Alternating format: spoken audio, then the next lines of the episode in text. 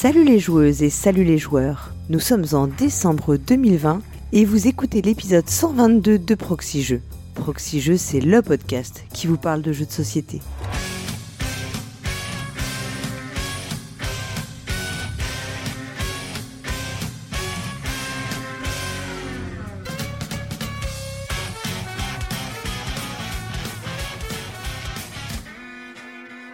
Je suis Paul Gara. Décembre, Noël, cadeaux, jeux de société, fête de fin d'année. Et oui, en cette fin d'année, on voit fleurir tout un tas d'articles assez semblables dans la presse généraliste, mais faut pas se mentir, aussi dans les médias spécialisés, nous proposant des sélections de jeux de société à offrir pour égayer le pied de notre sapin. Alors on n'évitera pas les listes fournies en Monopoly, Blanc Manger Coco et autres saloperies ludiques qui feront hurler les joueurs, ni les listes audacieuses à base de Terraforming Mars et autres Res Arcana qui feront hurler les joueurs. Moralité, bah les joueurs ne sont jamais contents. C'est pour ça qu'aujourd'hui, on va rester entre joueuses pour vous proposer une sélection de Noël concoctée par la Proxy Team. Pour cette émission spéciale que vous écoutez en remplacement de l'interview bah, que nous ne pouvons pas réaliser pour cause de confinement, je suis accompagnée de Lana. Bonsoir Lana. Bonsoir Paul Gara. Comme tu dis, Noël, c'est cadeau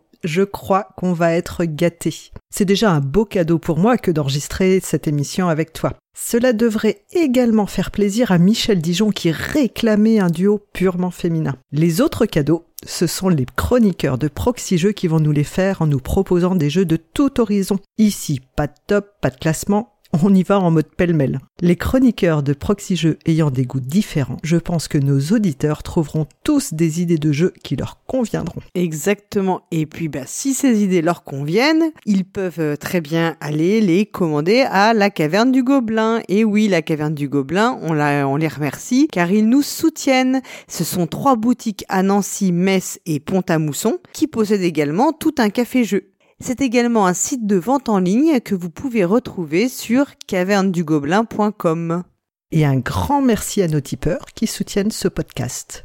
Mathieu Bossu, Deckmoon, Rexou, Ladaline, Beru, Linus 1213, Chris et Hongro, Galilox, Grovast, Gobarcas, Opac, Altaripa, Inis Becker, Siol Loïc, Pyrrhus, Xavier, JB Ramon, Philippe fait des jeux, Cogny Sams, Aldébaran, Zonzon Jérémy et Ghislain Lévesque.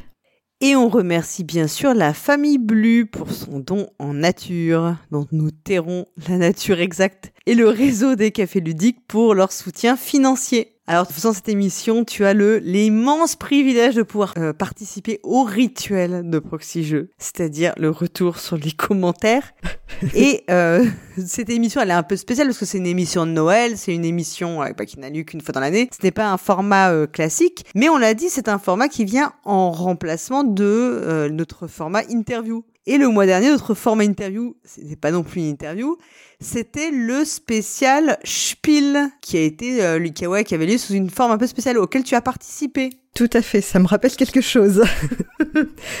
Et d'ailleurs, petite info, en plus du podcast qui est disponible depuis début novembre, notre débrief est également disponible en vidéo sur YouTube. Alors on n'a pas changé les paroles, on a juste ajouté des images sur nos propos. Je rappelle, le débrief, il est en deux grandes parties. La première concerne le déroulement du spiel et la deuxième concerne les jeux euh, que nous avons pu essayer. Et du coup, la vidéo permettra euh, à chacun de voir à quoi ça ressemble si ça vous intéresse. Franchement, c'est une super idée parce que autant quand on a en podcast des chroniques sur des jeux qu'on a déjà vu passer ou qui sont déjà sortis, on a une petite idée euh, du, du visuel, enfin de voilà de à quoi ça va ressembler. Mais c'est vrai que sur des jeux pas du tout. Moi, je sais que vous avez beaucoup parlé de King of 12. Ah oui, si je dis pas de bêtises. Et euh, c'est vrai que moi, c'est quelque chose dont j'avais pas du tout entendu parler. Et quand je vous écoutais, je me disais mais à quoi ça ressemble? Je, je, voudrais avoir euh, et là c'est génial parce que vous nous, vous nous apportez le petit le petit en plus quoi le petit truc en plus pour nous pour nous donner envie euh, de, de regarder donc maintenant que j'ai bien j'ai bien écouté le podcast je vais pouvoir re-regarder la vidéo tout à fait des fois les visuels euh, sont vraiment attirants au niveau des jeux et là ça mm. permet de, de se rendre bien compte Ouais, carrément. Moi, je suis aussi très sensible. Enfin, je m'aperçois que je suis quand même très sensible. Je suis très superficielle. Je suis très sensible au visuel des jeux. Mais je l'assume, je l'assume, je m'en fous. Pareil, hein, des fois, c'est quelques déconvenus d'ailleurs. Ça marche pas à tous les coups. Aussi, ouais. Oui, oui, voilà. J'ai en tête un jeu que je trouvais magnifique et dont j'ai un souvenir assez éprouvant par ailleurs. Mm, mm. alors, si on reprend nos, nos commentaires, alors on a eu alors un petit commentaire, premier commentaire de Altaripa qui nous a fait son petit euh, son petit top spiel, son petit top spiel digital, comme dirait Hammer. Et euh, donc il nous a dit son coup de cœur Micro Macro Crime City. Alors quelque chose me dit que ce jeu-là, on va en entendre reparler dans le futur. Ouais, je pense. Euh, les jeux qu'il a achetés et validés. Alors tu me dis à chaque fois si tu les connais ou pas. Micro Macro Crime City, tu as joué ou pas joué? Ouais, je... mais on en reparlera. Mais on en reparlera. Ok. Euh, acheté, validé, il a alors café. Alors café, il faut dire que comme tu sais, j'ai une obligation contractuelle, c'est toujours de parler de Monsieur Blu à un moment, qui a fait, je pense que Monsieur Blu l'a énormément vendu sur Twitter. j'ai vu passer des choses, oui. Voilà, donc je voilà, j'ai rien que pour ça. Et Coloma, donc qui est un jeu qui est sorti chez Super Meeple, me semble-t-il, récemment. Oui, en version française. Alors nous, je le connais de, depuis le SN d'avant, et je l'ai depuis longtemps déjà à la maison. Et j'aime beaucoup il ce est, jeu. Il est bien, ouais. Parce que je te cache pas que c'est bête, hein, mais euh, comme ça, de prime abord, il me m'intéressait pas, il me bottait pas plus que ça. Donc euh, ouais, toi, tu le conseilles vraiment? Ah, je le conseille vraiment. Il est beau. Il y a du beau matériel. Ça tourne bien. C'est fluide. Il y a plein d'endroits où on doit aller sur le plateau. Vraiment le type de gros jeu que j'aime. Alors, gros jeu, c'est pas le plus compliqué non plus. Oui, c'est un party game pour toi, en fait. je me fais plaisir sur plein de jeux comme ça. Où faut aller un peu partout, faire un petit peu toucher à tout. Ouais, ouais, le type de jeu que j'aime. Je pense que ça, ça te plairait. D'accord. Bon bah écoute, euh, je me le note parce que toi j'avais pas, euh, j'avais pas eu le, kiff pour le jeu, mais euh, si tu me le conseilles, c'est, tu fais partie des personnes en général. Je pense qu'on a des goûts assez communs. Je pense aussi. Alors, et sa hype, c'était Pandemic Legacy saison 0. Alors, euh, bah, enfin, franchement, nous, on a fait un Pandemic Legacy dans le pour et le contre, donc on en a parlé il y a pas longtemps. Je sais que toi, t'as commencé la saison 1.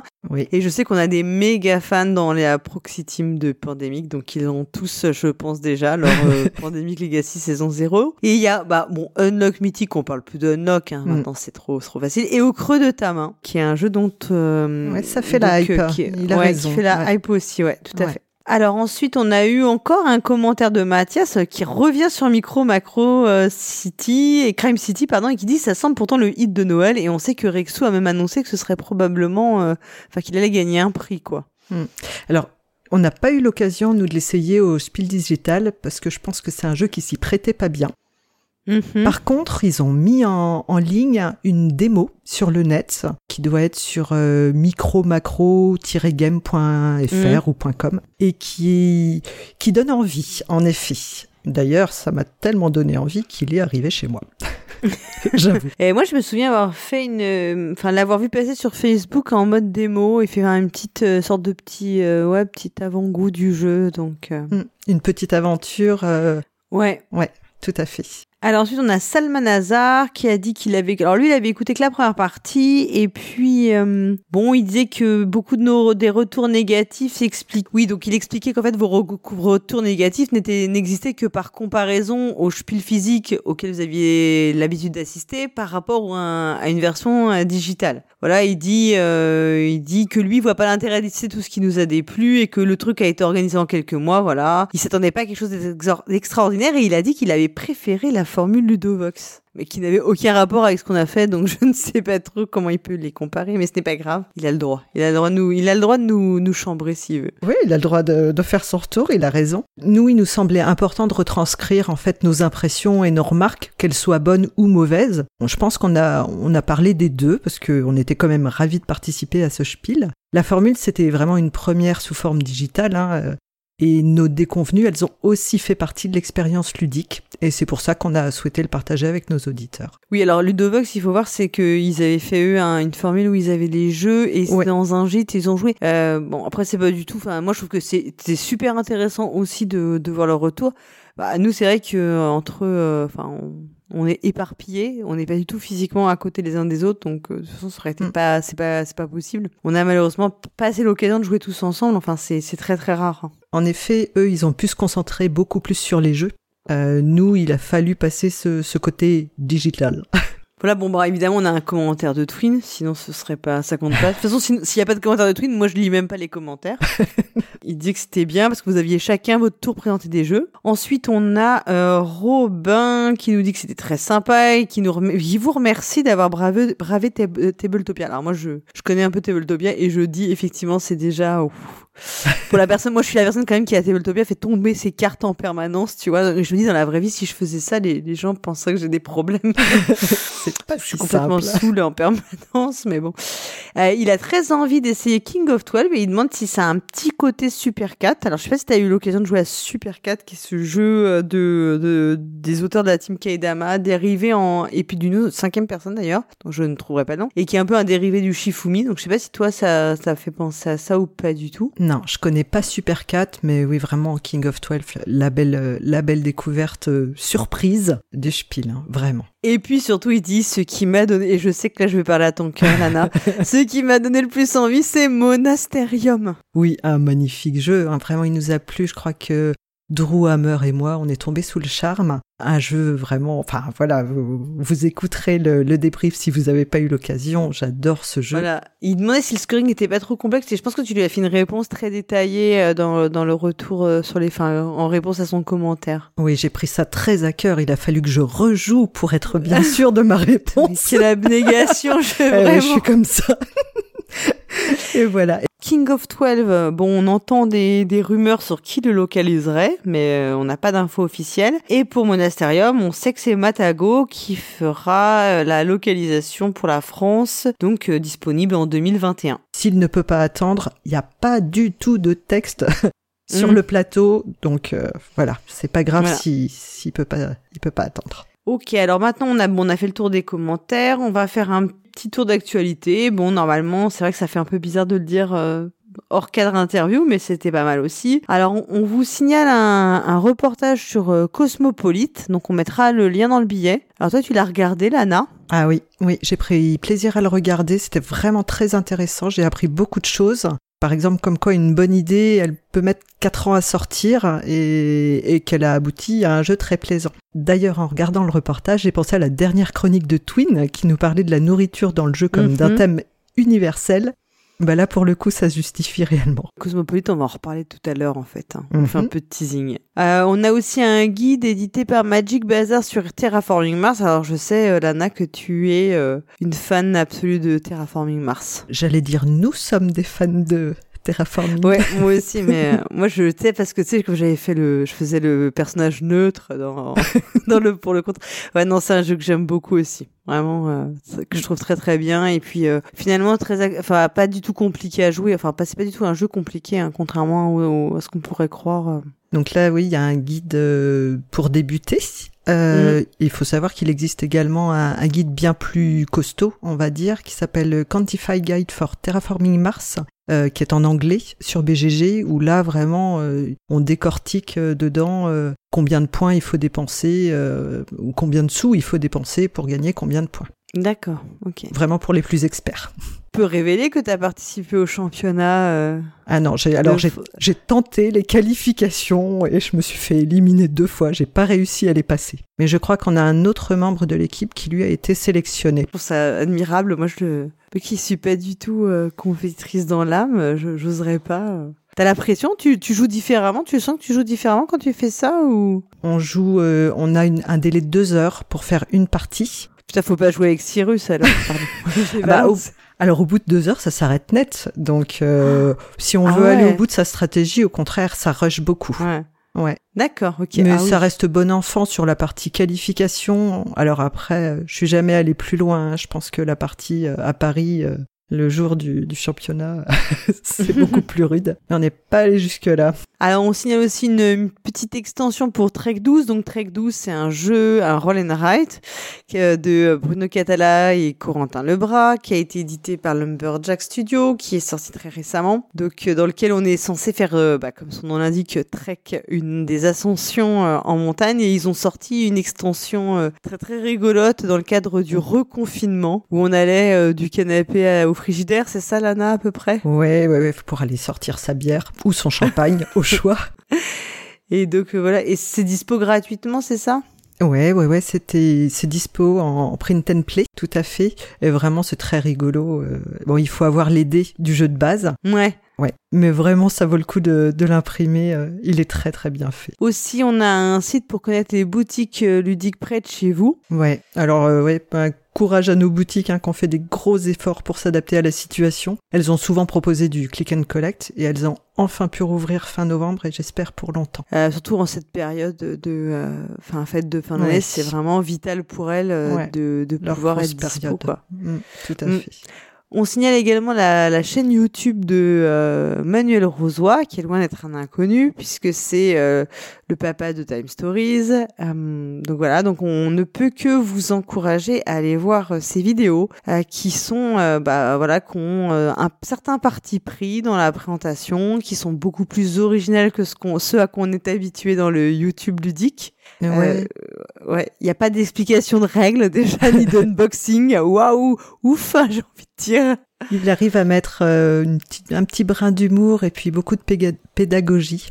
Euh, c'est Ouais. vraiment, c'est vraiment bien. Ça vaut le coup d'œil. hein. Ouais, complètement. Un peu que vous le recommandez. Et puis, on vous signale aussi un euh, print and play pour euh, Dicrou. Voilà, avec des nouvelles missions imprimées. Donc, Cyrus est content. Là, tu vois, ça, c'est.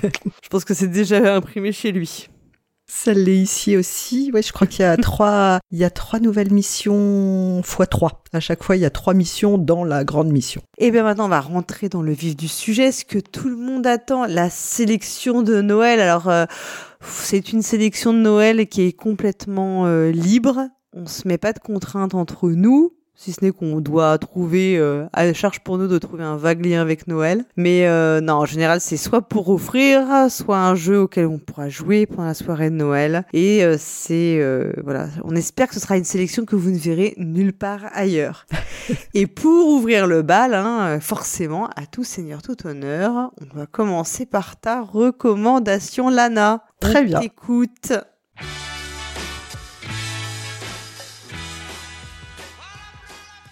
Pour cet épisode spécial, je vais vous parler de Totem, un jeu pour 3 à 8 joueurs pour des parties de 15 à 60 minutes. Il faut savoir que plus on est nombreux, plus le temps de jeu va être allongé.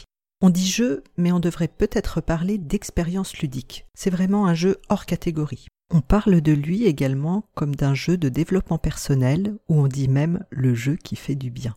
Ce jeu a l'esprit de Noël, vous savez, cet esprit de Noël, c'est là où on retrouve les gens qu'on aime, où on est dans un moment de partage. Bon, vous allez me dire que cette année, peut-être que vous recevez Tata Suzanne et que vous la trouvez parfois un peu vulgaire. Mais vous reconnaîtrez aussi qu'elle a des qualités. Par exemple, sa franchise. Elle assume parfaitement ses convictions. Alors, quoi de plus beau que de mettre en avant les côtés positifs de chaque joueur? Ce jeu est constitué de 80 cartes animales qui ont chacun une force bien détaillée. On trouvera par exemple la cigale, qui est habile pour briser le silence, ou le chien, qui exprime sa gratitude sans retenue. Il y a également 80 cartes qualités, par exemple la modestie, la sagesse ou le dynamisme. Chacun à son tour, on va recevoir des propositions de totem à son effigie. Parmi les 7 cartes qu'ils ont en main, les autres joueurs vont nous proposer l'animal qui nous correspond le mieux. On va les classer en fonction de l'accord que l'on aura avec cette carte. Il y a là la plus belle phase de jeu, où les joueurs vont expliquer leur choix. Ils vont nous dire ce qu'ils pensent de nous, et c'est forcément bien, puisque le jeu ne contient que des points forts. Profitez, c'est du petit lait. Et si vous êtes le joueur qui a choisi une carte, vous pouvez faire des compliments sous couvert d'un jeu. La deuxième phase va se dérouler de la même façon et va consister à associer une qualité à l'animal qui aura finalement été retenu. Le jeu s'arrête quand tout le monde a reçu son totem et pris sa dose de compliments. Je suis certaine que les plus sensibles auront même la larme à l'œil.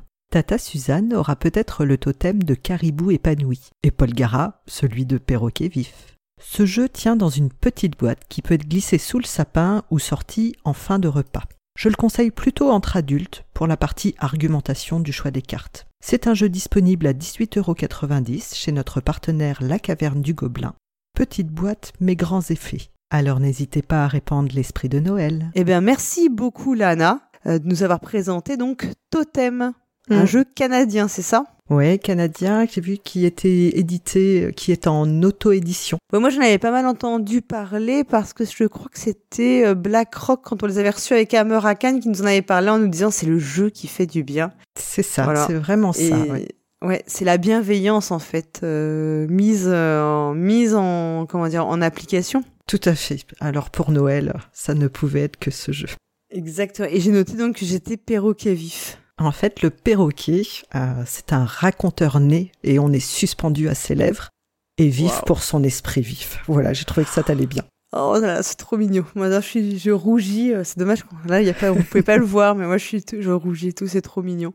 Mais je trouvais ça, je trouve l'idée euh, assez géniale. euh. Nous, on faisait ça aussi euh, parfois en, en famille. Tu vois, on essayait de se trouver des petits totems et tout. Mais c'est vrai que je pense que là, ça te, enfin, t'as quelque chose qui est hum, formalisé, donc c'est plus évident. Ça se fait plus naturellement, peut-être que. Il y a un support, mais je trouve que Ouais. c'est pas si simple de se faire des compliments. Et du coup, là, c'est vraiment sous Ouais, couvert du jeu, donc euh, ouais, ça aide Oui, bien. tout à fait. Puis on n'est pas si habitué que ça. Euh, D'ailleurs, moi, on m'avait dit une fois qu'il fallait pas hési- hésiter parfois à se faire soi-même des compliments parce que euh, les autres ne pensaient pas. Tu sais, on dit toujours, les gens trouveront toujours à râler, mais euh, vont pas forcément te féliciter quand c'est bien. Et parfois, il faut pas hésiter à se faire des compliments à soi-même pour, euh, voilà, pour augmenter notre estime de, de nous, quoi. C'est vrai. Donc euh, on commence, voilà, donc ce sera une soirée euh, toute sucrée, je pense. On va se faire, euh, Et puis, eh ben, écoute, je l'ai dit, hein, ce soir on est entre joueuses, donc euh, voilà, on est euh, cette année trois euh, trois femmes dans l'équipe, et donc on va écouter notre troisième notre troisième comparse. Dani qui nous présente également un, un jeu pour, pour ces fêtes de fin d'année.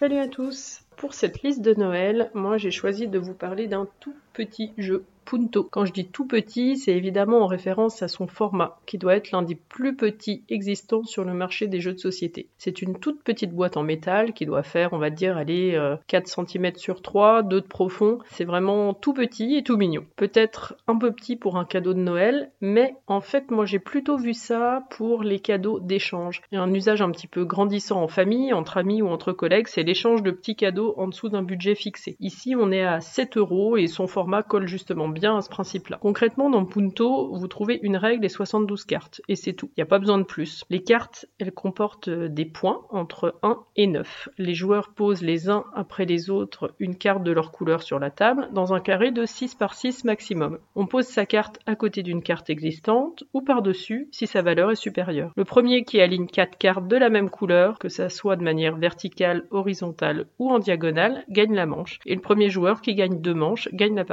En gros, c'est prenant, c'est accessible à tous, le format est sympa, il y a un joli design et c'est facile à emporter partout. Et pour les optimisateurs fous, ça vous permet facilement de compléter une commande pour pas payer les frais de port par exemple. Dans la même gamme, on peut aussi citer le jeu Gold, où les joueurs là étalent des cartes face cachée sur la table et les retournent deux par deux pour trouver des bonnes combinaisons et marquer des points. Il y a un petit côté memory bien amélioré quand même, et je vous invite à le tester aussi ou à l'offrir. Euh, C'est la même gamme et le même, euh, le même coût. Ces deux jeux, ils sont édités chez Game Factory. Les auteurs sont Bernard Weber pour euh, Punto et Rainer Nisia pour Gold. Je vous souhaite de belles fêtes de fin d'année et d'ici là, jouez bien.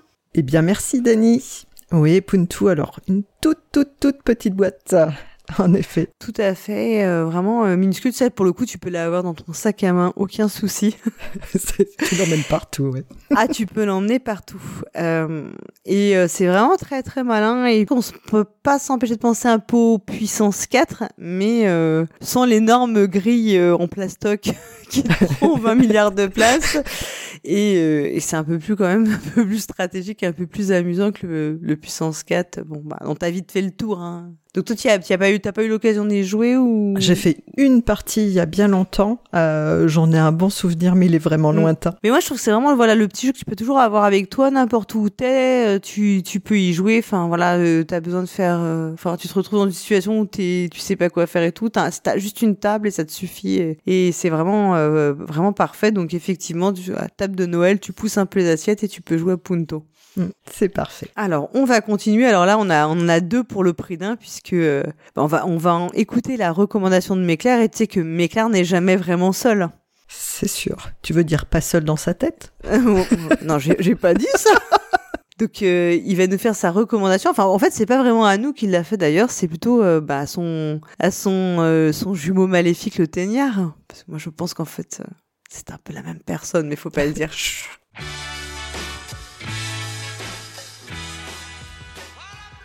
Eh, Méclar, t'aurais un jeu à me conseiller pour Noël? Comment ça, un jeu pour Noël? Un jeu à offrir? Non, un jeu acheté avant pour passer un bon moment pendant le réveillon. Ça dépend. Vous serez combien? Il y a des gens qui connaissent les jeux de société? Pour le nombre euh, 4-5 environ, dont mes parents qui ne jouent presque jamais. Mhm. Bah, pour une bonne ambiance autour de la table, hein, je te suggère euh, Bluffer. Bluffeur C'est quoi ton truc? Un jeu de questions. Comme Trivial Poursuite Mais non C'est un jeu où tu dois répondre en donnant une réponse plausible afin que les joueurs autour de la table votent pour ta réponse. Ouais, c'est pas très clair.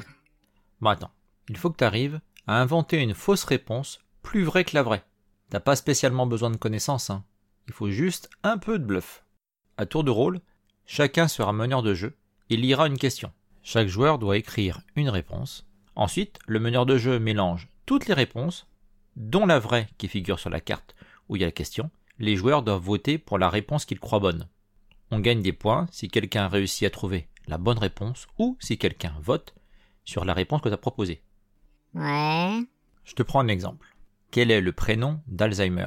Imaginons vous êtes quatre autour de la table, c'est-à-dire qu'il y a le meneur de jeu qui vient de lire la question, il n'a pas encore regardé la réponse. Les trois autres joueurs, dont le meneur de jeu, vont noter la réponse qui leur paraît le plus crédible. Autour de la table, en tout, il y aura cinq réponses de proposées. Les quatre des quatre joueurs, plus la vraie réponse que le meneur de jeu, notera après avoir noté sa réponse à lui. Le meneur de jeu, dans ce tour-là, ne votera pas, et les trois autres joueurs, eux, vont voter chacun pour la réponse qui leur paraît le plus plausible. Donc, si je répète la question, quel est le prénom d'Alzheimer? Autour de la table, il y a eu Angus, Aloïs, Herbert, Franz et Hans. Maintenant, il faut voter pour la bonne réponse. Je vais pas te donner la réponse, hein, je te laisse chercher. En tout cas, tout le sel de ce jeu, c'est d'essayer d'inventer des fausses réponses plus vraies que les vraies. Et en plus, d'essayer bien sûr de trouver la vraie réponse. Ouais, c'est pas mal. Ouais, c'est même bien, je pense. Donc toi, euh, t'y as joué au jeu alors? Bah oui et non. Comment ça, oui et non? T'es con ou quoi? Soit t'y as joué, soit t'y as pas joué. Moi, j'ai joué à l'ancienne version du jeu. Il a eu l'As d'or euh, convivialité en 1998. Oula, bah il est pas tout jeune. Donc c'est quoi qui change alors dans la nouvelle distribution? Et bah ils ont renouvelé les questions, il y a 30% de nouvelles. Et puis le système de vote est un peu différent par rapport à avant. T'es sûr de toi qu'il n'y a pas d'autres changements et que le jeu, euh, il était très bien avant et puis maintenant il est tout pourri? Non, non, euh, ça a été confirmé par Gigamic. Comment ça? Je leur ai posé la question sur Twitter et elles m'ont répondu qu'il y avait 30% de nouvelles questions qui avaient changé. Comment ça, elle Oui, bah derrière Twitter, euh, c'est soit Ségolène, soit Mathilde. Ah ouais, monsieur fricote avec les filles de Gigamic, qu'est-ce que c'est que cette histoire? Non, je fricote pas que les filles de Gigamic. Je dis juste que les personnes responsables de la communication chez Gigamic, c'est Mathilde ou Ségolène. Bah, on s'en fout en fait de qui est derrière la com. Mais c'est toi qui me poses des questions. Ah bah tiens, je dirais bluffeur. Alors, nouvelle question bluffeur. Qui est derrière Twitter de Gigamic? Réponse A, Ségolène. Réponse B, Mathilde. Réponse C, Gertrude. Réponse D, Ernestine. Et réponse D, Pierrette. Là, il y a deux réponses D. Bon bah, réponse E, Obi-Wan Kenobi. Non mais c'est n'importe quoi en plus là. Oui, c'est pas faux. Vu qu'il y a deux bonnes réponses. euh, Ok. Et donc, on y joue quand, euh, au moment de Noël? Bah, entre deux plats. Là, t'as une bonne ambiance garantie. Donc là, ce que t'es en train de me dire, c'est que tu me proposes de jouer à un jeu de questions Bluffeur. Avec des non-joueurs sur un jeu que t'as pas joué Si. J'ai joué l'ancienne version. Oui, si tu veux, si tu veux. Et donc là, faut que je me fie à l'aveugle à ton avis. Voilà. Comme ça, au moins, tu passeras un bon Noël. Eh ben merci euh, beaucoup euh, Méclar donc euh, pour cette reco. Alors euh, moi j'en avais entendu parler de de ce jeu. Toi tu tu as moi j'ai mais j'y ai pas joué par contre. Euh, je sais pas si toi si ça te euh, ça te parle. Alors, non, je le connais pas. Ça- Ça m'a fait penser au jeu, c'est le jeu du dictionnaire. Je sais pas si c'est le jeu du dictionnaire. Moi, je suis nulle pour ces, ces noms-là. Tu sais, parfois, c'est aussi sur ça. Il dit, mais si, c'est un jeu qu'on a l'habitude de jouer depuis des années, machin. Ça s'appelle comme ça. À chaque fois, je dis, ah bon, mais pas du tout. Moi, j'ai jamais joué à ça, moi. Non, je connais pas du tout le jeu du dictionnaire. Moi, ça m'a fait penser à la famille en or. Parce que la famille en or, tu sais, c'était ça. Tu, en fait, parfois, c'est ce qui, f- t'avais plein de réponses possibles et parfois, c'était juste les réponses que les gens répondaient le plus. Enfin, c'était pas forcément la bonne réponse, en fait. T'avais la, les bonnes réponses, elles pouvaient être cachées au milieu de euh, plein de, de, de réponses fausses, quoi. Ouais, fallait, fallait retrouver ce que pensaient les, les gens en général, ouais, la famille en or. Mm. Mm. Oui, voilà, ça. Fallait trouver ce qui était le plus commun là. Bon, là, il faut retrouver, censé répondre trouver la bonne réponse. Mais c'est ça, c'est que parfois la famille en or, t'avais les, c'était un peu mélangé entre ce qui était, ce qui était vrai, parce que bon, il y avait des trucs, il y avait pas de bonne réponse, mais c'était un, c'est un peu ça, quoi. Enfin, moi, ça m'a fait penser à ça. Je ne sais pas. Bon, ça m'a l'air quand même nettement plus intéressant que la famille en or, qui était quand même pas le, jeu du siècle, hein, je, je vous le dis. Et du coup, est-ce qu'il nous a dit, il a bien révélé euh, le prénom de Alzheimer à la fin? Je sais pas s'il le dit. Ah non, il va falloir qu'on cherche. Mais je le savais en fait parce que le prénom, j'avais, euh, je l'avais entendu déjà et j'avais tilté parce qu'il est très original. Donc euh, pour tous ceux qui auraient cette carte, je vous le dis, le vrai prénom d'Alzheimer c'est Aloïs parce que je trouve ça très très mignon, plus que la maladie d'ailleurs. Donc euh, moi c'est voilà, c'est typiquement le genre de jeu. moi je suis pas une grande fan de party game mais euh, j'apprécie d'y jouer parce que je joue aussi avec des gens qui ont pour enfin qui ont aucune envie et pas du tout le temps ni voilà l'envie ludique de jouer à Monasterium tout le temps. Parce que je ce que j'ai du mal à comprendre parce que je pense aussi et, et ça c'est c'est effectivement idéal quand tu joues avec des voilà des des gens qui sont des joueurs occasionnels euh. je pense que ça fonctionne super bien ouais. Non? Il faut même quand même que ça soit des joueurs je pense un peu extravertis qui qui est de la suite dans les idées euh, particulièrement, puisqu'il va falloir inventer quand même la, la réponse. Donc faut pas se sentir bloqué euh, par des définitions ou des choses comme ça. Ouais, oui, c'est vrai que ça nécessite un peu de un peu de se lâcher quoi. Il faut un peu d'impro mm. et euh, mm. mais c'est pas mal parce que ça peut, peut te permettre aussi de te, forcer un peu à ça quoi. Ouais. Et je sais plus si Méclara a rappelé le, le prix euh, de ce non, alors effectivement, ce prix, donc il est disponible à la caverne du Gobelin au prix de 19,90 euros. Et puis alors on va continuer, alors là, aux antipodes du party game, vous allez voir. C'est, euh, il y aura pas d'énigme ce soir, hein. il va vous dire le titre du jeu, rassurez-vous. C'est bien sûr Cargo qui va nous parler de son, de sa recommandation de Noël.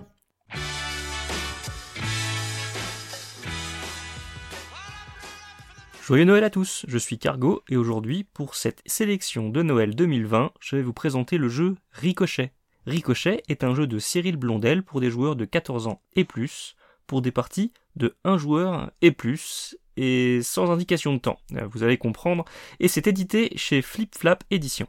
Ricochet est un jeu solo ou collaboratif de déduction et d'association d'idées, à mi-chemin entre un sous-de-coup et un mot croisé, je dirais. Le jeu comporte une série de 30 énigmes à résoudre. À chaque énigme, son plateau, comportant une grille de 5 mots par 5 mots, soit 25 cases.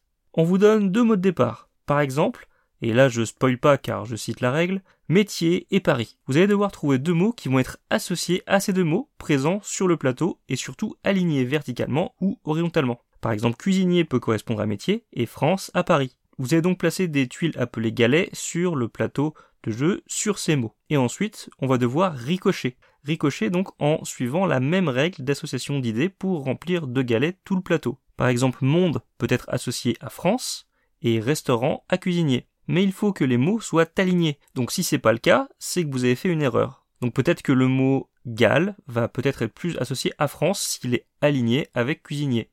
Lorsque vous avez effectué toutes les associations d'idées et complété tout le plateau, avec une vingtaine de galets, un rébut va se former avec les mots restants pour compléter une histoire qui va faire office de fil rouge entre les niveaux. C'est un jeu qui peut se jouer seul ou à plusieurs et sans compétition. Forcément, plusieurs cerveaux vont être plus efficaces et parfois des associations d'idées vous passeront complètement au-dessus de la tête alors qu'ils vont être instinctifs pour les autres. Le jeu ne possède pas d'indication de temps car vous pouvez très bien réussir le niveau en 5 minutes ou bien même rester bloqué plusieurs jours. Alors j'aime bien ce jeu car c'est un beau casse-tête avec des difficultés variées qui demandent à faire appel à tous les sens des mots ou à des expressions plus ou moins connues. J'ai sélectionné ce jeu car pour Noël ce sera un super moyen d'avoir un peu de calme et de vous isoler des gens qui joueront à des party games vulgaires et bruyants. Et en plus l'illustrateur s'appelle Mathieu Klaus. Klaus. Comme Santa Claus. Car si ça c'est pas un signe du destin j'y connais rien. Ricochet est un jeu de Cyril Blondel illustré par Mathieu Klaus pour des joueurs de 14 ans et plus pour des parties à partir de 1 joueur et édité par Flip Flap Édition. Vous le trouverez à 19,90€ chez notre partenaire La Caverne du Gobelin. Je vous souhaite un joyeux Noël rempli d'amour et surtout de jeux. Jouez bien. Merci Cargo.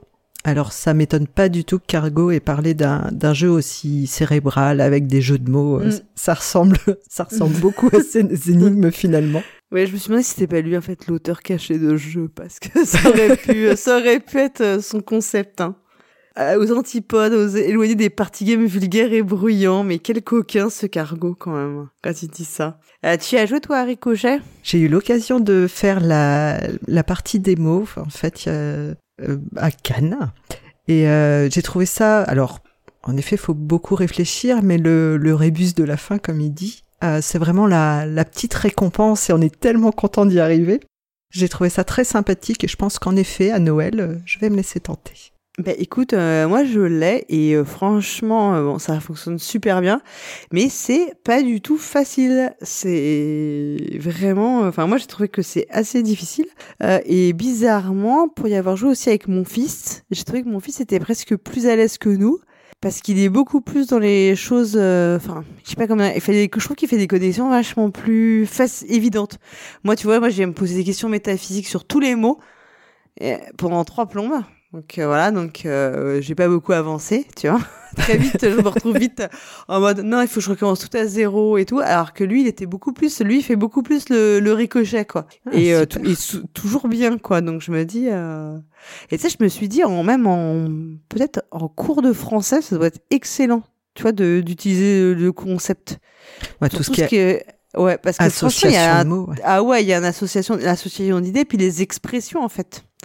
Toutes les expressions des- que tu vois pas tout de suite en fait quand tu le lis, puis qui d'un seul coup te sautent. au- Et une fois qu'elles t'ont sauté aux yeux, effectivement, tu vois plus que ça quoi. Enfin, c'est assez. euh, Oui. Je trouve que c'est assez bluffant pour ça le jeu. Je vois ce que tu veux dire. Donc ouais, moi je- vraiment je vous le recommande et puis euh, voilà si vous passez euh, Noël seul et que vous n'avez pas du tout envie euh, de voir qui que ce soit pour euh, toutes les raisons qui vous appartiennent, voilà un jeu idéal.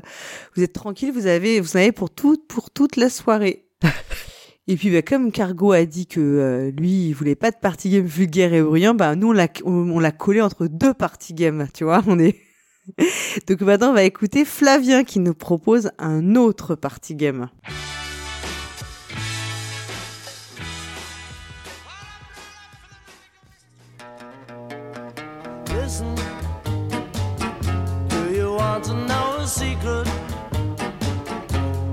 Promise not to tell?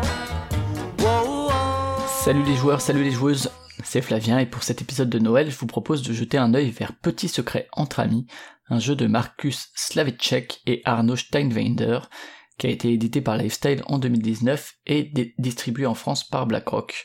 C'est un jeu qui est au prix de 11,90€ chez notre partenaire La Caverne du Gobelin. Alors à première vue et puis par son titre, Petit Secret entre amis, ça semble être juste un, un nouveau privacy ou un nouveau caractère, et il s'agit comme souvent d'en dévoiler un peu sur soi, d'en découvrir un peu sur les autres, à travers un jeu d'équipe à identité cachée, dans lequel il va falloir essayer de trouver son ou sa partenaire, en fonction de réponses qui sont apportées à des questions du genre est-ce que t'es déjà parti d'un restaurant sans payer ou est-ce que t'es capable de citer 5 films de Tarantino? Il y a aussi quelques questions un peu plus grivoises qu'on peut bien sûr ôter du paquet selon le public avec lequel on joue et puis le respect de l'intimité que chacun ou chacune veut donner. De manière générale, faudra préférer des parties avec des personnes qu'on connaît au moins un minimum, même si justement de simples connaissances et non des amis proches, c'est sans doute des parties un peu plus variées parce qu'on a un peu moins les réponses directement. Là où ce jeu assume surprendre, c'est dans la manière dont il pousse à faire des déductions en forçant à prendre des tournures d'esprit parfois inattendues. En effet, c'est sur trois cartes que se fait la déduction. Chacune va comporter deux questions, une destinée aux membres de l'équipe blanche et une à ceux de l'équipe noire. Pour répondre, chaque personne va placer son jeton du côté du oui ou du non, puisque c'est que des, questions qui se répondent par oui ou par non, et à partir de là, à chacun et chacune de faire les déductions qui s'imposent. Si toutes les manches ne se valent pas, hein, il y en a certaines qui sont vraiment faciles, il y en a d'autres qui sont vraiment difficiles, euh, également euh, ça se vaut pas que ce soit en termes d'intérêt des questions, ou en termes de réflexion que procure la répartition des jetons. Il y a vraiment quelque chose d'assez neuf dans la manière d'envisager la déduction dans ce genre de jeu de connaissance d'autrui. Enfin, un dernier point positif euh, qui a été révélé par les parties que j'ai pu faire, Petit secret entre amis, ça fait partie de ces jeux qui poussent à se raconter des anecdotes une fois les questions répondues. Ce n'est là encore pas le cas à chaque fois, mais il pourra vous arriver de raconter comment et pourquoi vous êtes déjà endormi dans les toilettes, ou en quoi vous pensez que l'amour est ou non une question d'hormones. Donc un petit prix, des sensations mine de rien assez nouvelles, mais dans un cadre global plutôt familier, un jeu qui est pourvoyeur de discussion, c'est autant de raisons tout ça qui me font vous recommander Petit secret entre amis. Donc bonne fête, en petit comité et surtout, jouez bien.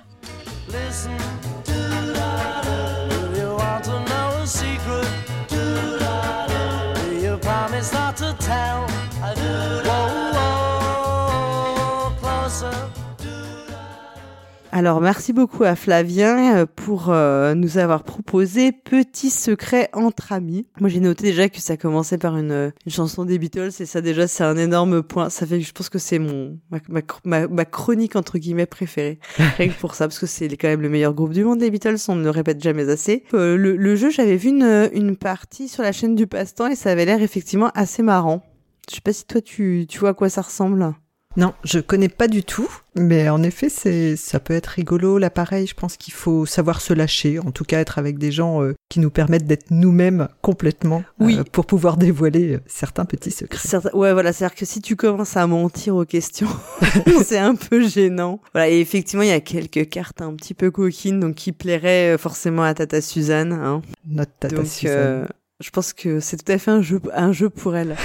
et euh, moi, ça m'a fait penser aussi à un peu à un jeu auquel j'avais joué qui s'appelle I Love Broccoli, qui est un peu dans la même euh, la même veine, c'est-à-dire que tout le monde aura une question, euh, t'as une personne qui ne connaît pas la question, tout le monde va répondre oui ou non à cette question, et quand euh, celui qui doit trouver euh, revient, bah, en fonction des réponses des gens, il doit essayer de retrouver la bonne question. Donc ça, ça fait beaucoup euh, appel aux, aux idées que t'as toutes faites. Alors nous, on y avait joué avec les enfants, et forcément, on, avait, on est tombé sur des questions comme euh, avez-vous déjà fumé des joints? Alors forcément, ça a été vachement plus pratique pour trouver la bonne question parce que pour se douter qu'ils avaient répondu non, ou sinon c'était très très grave.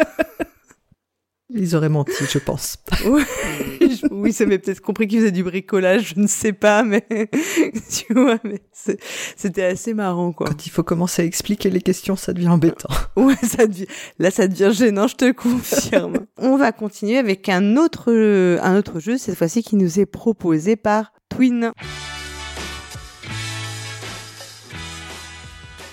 Bonjour, c'est Twin, et je vais vous parler dans cet épisode spécial de Noël de Crossing. Crossing, c'est un jeu de bluff. C'est un jeu qui se joue de 3 à 6 joueuses et qui dure environ 15 minutes. C'est donc une durée et un nombre de personnes particulièrement adaptés à la période des fêtes.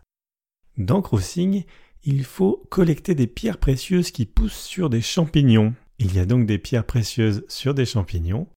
Tous ensemble en même temps on dit Champignon. Et on pointe avec un seul index un des champignons. Forcément, il y a moins de champignons que le nombre de joueuses. Si on est seul à pointer un champignon, on récupère toutes les pierres précieuses. Si on est plusieurs à pointer le même paquet de pierres précieuses, personne n'en gagne. Ensuite, il y a de nouveau des pierres précieuses qui s'accumulent. Et après, on peut même essayer de pointer vers le stock de quelqu'un d'autre pour tout lui voler, ou pointer sur son propre stock pour aller tout protéger dans sa tanière. Champignon. Est-ce que je vais viser ce champignon avec beaucoup de pierres précieuses, mais ça risque de pas marcher? Ou est-ce que je vise ce champignon avec pas beaucoup de pierres précieuses J'ai plus de chances que personne d'autre ne le veuille? Est-ce que ce serait pas le bon moment de voler quelqu'un? Est-ce que ce serait pas non plus le bon moment de me protéger moi? Champignon. La production est géniale. Les pierres précieuses sont bien brillantes avec des belles couleurs qui flashouillent. Les illustrations sont extraordinairement belles avec des beaux champignons et des beaux personnages comme des elfes, des lutins et des fées. Champignon. Mais ne croyez pas seulement ce que Twin vous en dit. Je suis allé voir quelques fées dans la forêt pour savoir ce qu'elles en pensent. Qu'est-ce que tu aimes dans Crossing? J'aime bien les images. Moi, j'aime bien les champignons, les dessins, euh, surtout les personnages. Ce qui est super bien, c'est de pouvoir voler les autres.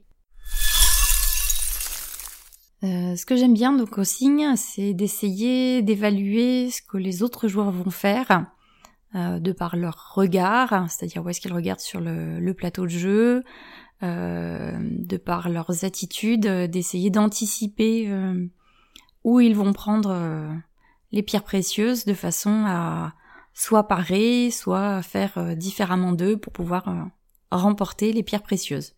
Champignon. Et qu'est-ce que tu préfères dans Crossing? Voler les autres. Je les arnaque souvent. Je dis que ah euh, cette personne a beaucoup de diamants, il faudrait peut-être aller la voler. Peut-être quand tout le monde s'y précipite, bah moi je récupère le plus gros tas de diamants sur le champignon. Moi, ce que je préfère, c'est les personnages. Ils sont trop beaux. Euh, ce que je préfère dans Crossing, le graphisme est sympa, euh, les pierres précieuses euh, avec leurs couleurs euh, chatoyantes, c'est ça donne un petit côté un peu bling bling rigolo. Champignon. Crossing, c'est un jeu de Yoshiteru Shinohara, illustré de main de maîtresse par Charlène Lescanf, édité par JD Éditions, disponible au prix de 19,90€ à la caverne du Gobelin. Bonne fête, prenez bien soin de vous et à l'année prochaine. Champignon. Champignon. Merci Twin, je crois qu'on l'a dans la tête merci maintenant. Ouais, c'est là c'est fini quoi. On, on pensera toujours à ça. Alors moi je ne connaissais absolument pas ce jeu. Bah moi non plus, mais ça m'a drôlement donné envie. Et puis alors, en plus c'était euh, une chronique quand même. euh, J'ai noté 75% féminine. C'est beau, c'est, il est vraiment dans le thème de, d'aujourd'hui. Ouais, de la soirée. On continue et on va maintenant écouter Drew qui va nous parler d'un jeu dont on a déjà un peu parlé. On l'écoute.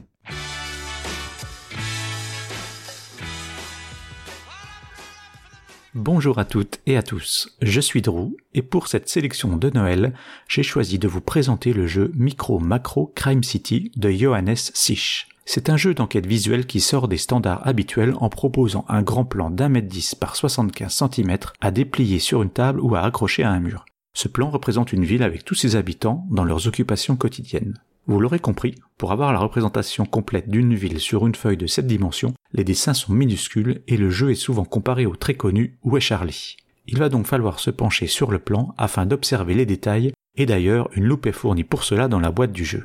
Dans cette boîte, nous trouvons aussi 120 cartes réparties en 16 enquêtes à résoudre. Je vous parlais précédemment d'occupation quotidienne, mais parmi ces situations, et comme l'indique le titre du jeu d'ailleurs, des méfaits ont été commis. Et tel un inspecteur géant au pays des Lilliputiens, nous allons devoir retrouver les scènes du crime et résoudre chaque affaire.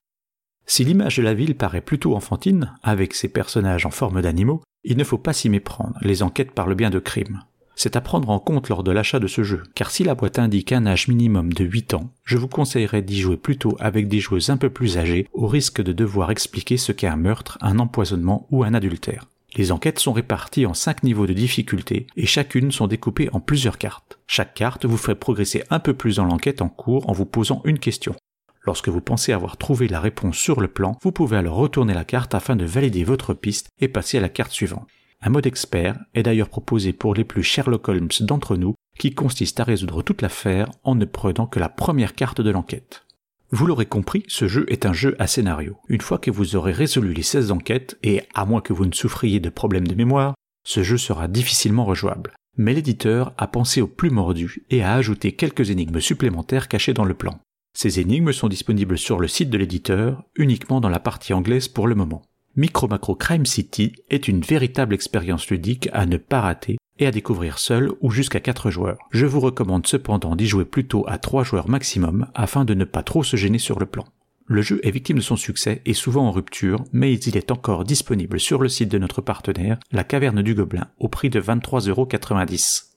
Pour ma part, je vous souhaite de très belles fêtes de fin d'année et enquêtez bien. Alors merci beaucoup euh, Drew. Donc euh, bah oui, j'ai l'impression que c'est un peu la star de la soirée. Micro macro Crime City. Effectivement, on l'a dit, hein, ouais, tout le monde en parle un petit peu. hein, c'est la grosse hype en ce moment. Je crois que ça le mérite hein, quand même. c'est c'est très très addictif hein, comme euh, comme jeu. Je l'ai à la maison hein, et vraiment les adultes se prêtent au jeu. Donc c'est-à-dire que tu tu co- tu commences et tu t'enchaînes. Enfin, t'arrives, t'as du mal à t'arrêter, c'est ça? Faut vraiment se retenir pour pas faire toutes les enquêtes à la suite. C'est on a envie de de remonter toutes les pistes. hein. C'est très très bon. Alors moi, je peux te dire qu'il sera euh, au pied de mon sapin. Voilà, parce que je, je le sais déjà. Euh, le, le Père Noël en général exauce mes souhaits, donc euh, il, il sera là. Écoute, eh ben on va faire une petite pause. Voilà, une fois n'est pas coutume, chez Proxy Jeux, on va avoir un petit message publicitaire. Et oui. Et oui, voilà, ça y est, c'est comme ça. On a besoin de sous. ou pas, je ne sais pas. Et, euh, et donc on vous laisse, euh, on fait cette petite pause, nous on va boire notre petite, euh, notre petite coupette de champagne avec la nappe en ce temps-là. C'est parti.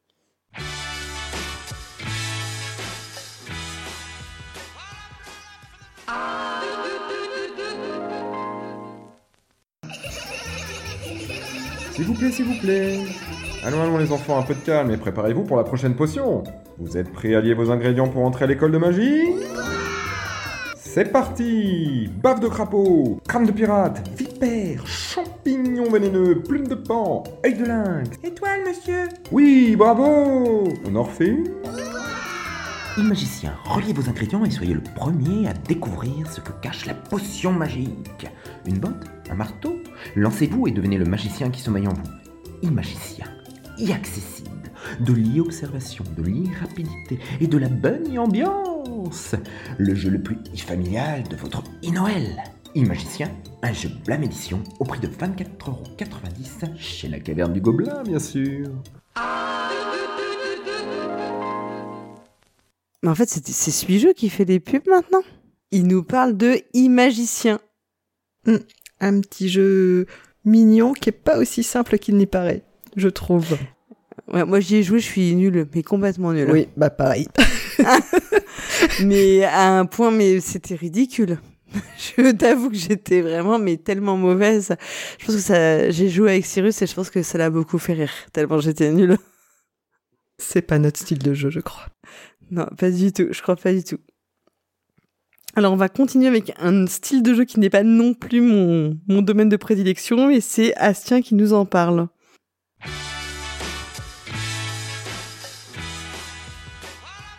Salut les joueuses, salut les joueurs. Comme le reste de l'équipe, j'ai choisi cette année de vous présenter un jeu pour les fêtes de Noël. Ce jeu, je l'ai repéré à Essen l'année dernière et il vient tout juste de sortir chez Lucky Duck Game en France. Ce jeu, c'est Clash à l'Olympe.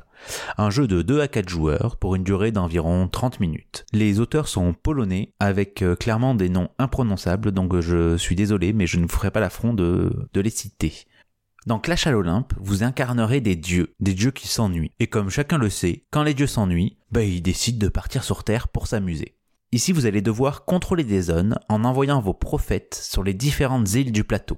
Plateau en néoprène, quand même, faut le souligner, qui représente donc les différentes îles, qui n'attendent donc que vos prophètes pour être unifiés et vous porter allégeance. Mais pourquoi un tapis en néoprène en plateau de jeu, justement? Parce que dans Clash à l'Olympe, on va conquérir ces îles à coups de pichenette. Chaque tour de jeu, les joueurs vont, à tour de rôle, tenter d'envoyer ces 5 prophètes pour unifier les îles et gagner un maximum de points. Pour cela, rien de plus simple. Il va falloir se battre pour avoir le plus de prophètes sur chaque île. Bien entendu, on peut pousser les adversaires hors des îles à coups de pichenettes bien placés. Au bout des 4 tours de jeu, le dieu ayant accumulé le plus de points de victoire remportera la partie. Trop facile Sauf que, sauf qu'à chaque manche, vous allez devoir choisir une carte modifiant une règle et rendant le jeu un peu plus rotor, mais surtout beaucoup plus fun. Ces nouvelles modifications peuvent aller de pichenetter les yeux fermés, vous ajouter des nouvelles unités dans votre réserve, vous obliger à placer votre prophète sur la tranche quand vous la voyez sur le plateau. Vous voyez jusqu'où ça peut aller. On se rend vite compte que l'important dans Clash à l'Olympe n'est pas vraiment de remporter la partie, mais surtout de bien se fendre la poire autour de la table avec ces différentes contraintes que le jeu nous impose. Une fois la partie terminée, on a tout de suite envie d'en relancer une. Déjà pour essayer de remporter cette nouvelle partie, mais aussi pour voir les nouvelles modifications de règles que l'on peut rencontrer et continuer à se marrer entre amis ou en famille. Sur ce, je vous laisse, j'ai des îles à convertir. Passez de bonnes fêtes de Noël et surtout, jouez bien. Eh ben merci beaucoup Astien. Alors lui nous parle de Clash à l'Olympe. Moi j'ai au début j'ai cru qu'il parlait de Clash à proxy tu vois. Je me suis dit je nous voyais bien en dieu en dieu euh, grec et tout. euh, tu vois, en petite robe drapée, euh, voilà. Mais euh, on- parce que je pensais qu'on était un peu comme des dieux, mais euh, après j'ai compris que non, parce que eux c'est des dieux qui s'ennuient et nous la proxy on n'a pas trop le temps de s'ennuyer. Et c'est un jeu de pichenette. Encore? Alors oui, alors Astien il aime beaucoup ça, Cargo aussi aime beaucoup la pichenette, je, je, je, je le sais, j'ai compris maintenant. Est-ce que toi tu aimes les pich la- le jeu les jeux de pichenette Lana ou est-ce que tu es nul On peut pas être bon et dans la tête et dans les doigts, n'est-ce pas? Et bon, moi je cache pas que je suis un peu nul aussi à la pichenette bizarrement. J'ai jamais Sauf été Pitch très Out. douée. Pitch Out, c'est pas mal. Franchement, Pitch Out, euh, ça allait à peu près. Mais alors après, dès que c'est plus élaboré, waouh, il y a plus personne. hein. Je- Non, je suis pas très très douée. Je me souviens de parties de billes dans le couloir avec mon papa. Et je me faisais mal aux doigts. Et depuis, non, j'ai pas accroché. Écoute, moi, j'ai. En même temps, je trouve par contre le coup, c'est que le, le thème euh, dieu de l'Olympe euh, qui vont euh, essayer de régner sur euh, le, le monde, enfin en tout cas étendre leur territoire et la pichenette, j'ai trouvé ça assez euh, assez marrant le mariage des deux quoi. Ça nous ça nous sort, ça nous change un peu quoi des soit des jeux de gestion, soit des jeux de de cartes à combo quoi. Ouais, j'ai regardé le matériel qui est joli et c'est vrai que c'est c'est attractif. hein. Bon, moi, je vais, quand on l'entendra dans la voiture, je couperai pour pas que mon fils, parce que mon fils adore les jeux de pichenette. Donc, à chaque fois que c'est un truc de pichenette, je, je zappe. Tu baisses le son. oui, je, je ne sais pas pourquoi on passe, dans, on passe dans un tunnel systématiquement. Et puis, on va continuer alors avec un, un style de jeu totalement différent et on va écouter Fen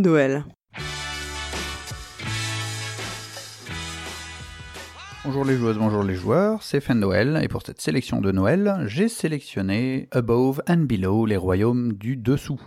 C'est un jeu de Ryan Locat qui en est également l'illustrateur, il est euh, localisé par Lucky Duck Games. Ryan Locat, vous le connaissez peut-être déjà pour 8 minutes pour un empire qui avait été localisé par Yellow.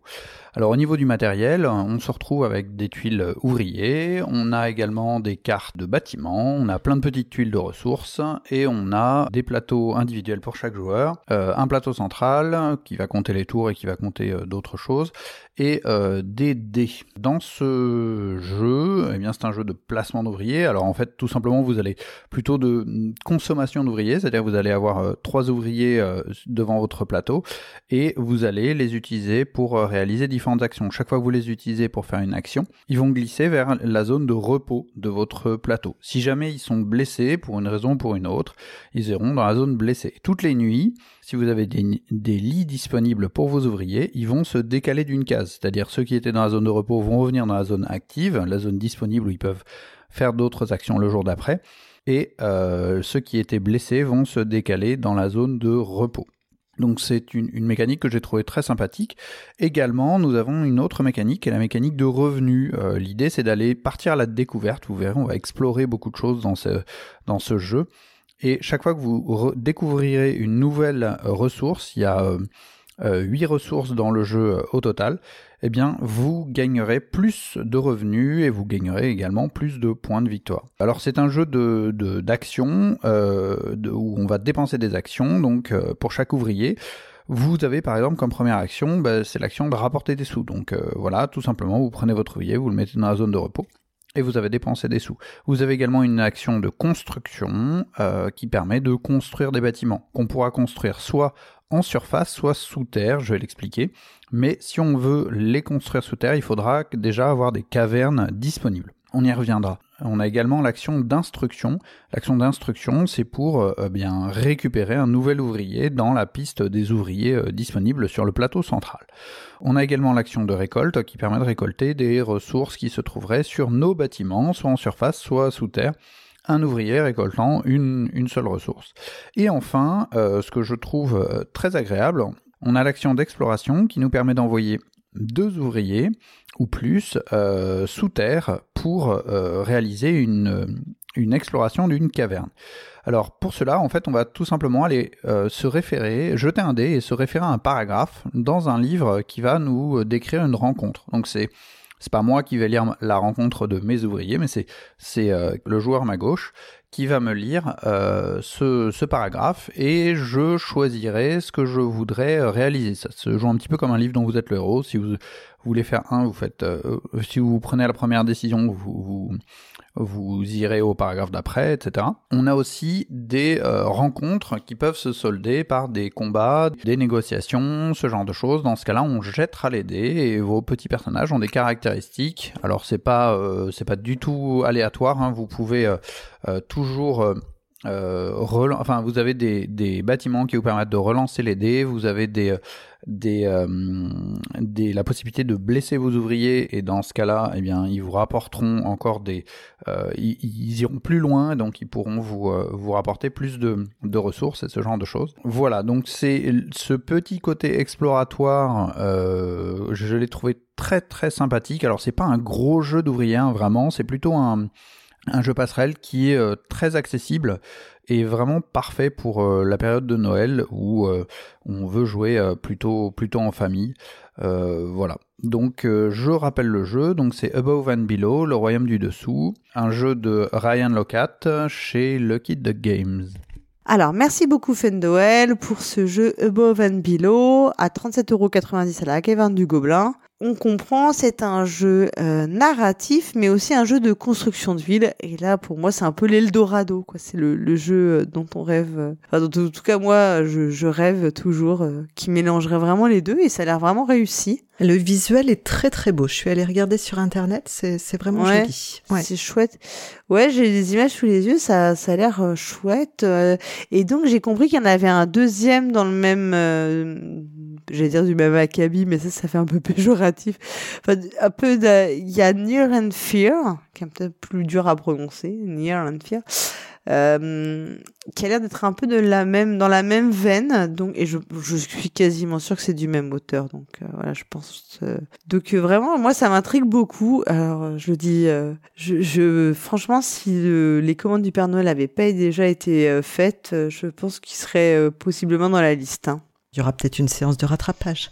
Hum, il y a les étrennes parce qu'on ne le dit jamais assez il y a les étrennes très important les étrennes je trouve qu'il faut les remettre au goût du jour les étrennes et ben écoute voilà donc euh, bah, je remercie pas vraiment Fendoel en fait Ah ouais, je crois que Fendoel nous a passé un petit message. Je, je crois qu'il a oublié de dire bonne fête, mais qu'il le pensait tellement fort. Merci beaucoup à toi et on va continuer avec ah, la, la chronique de Hammer.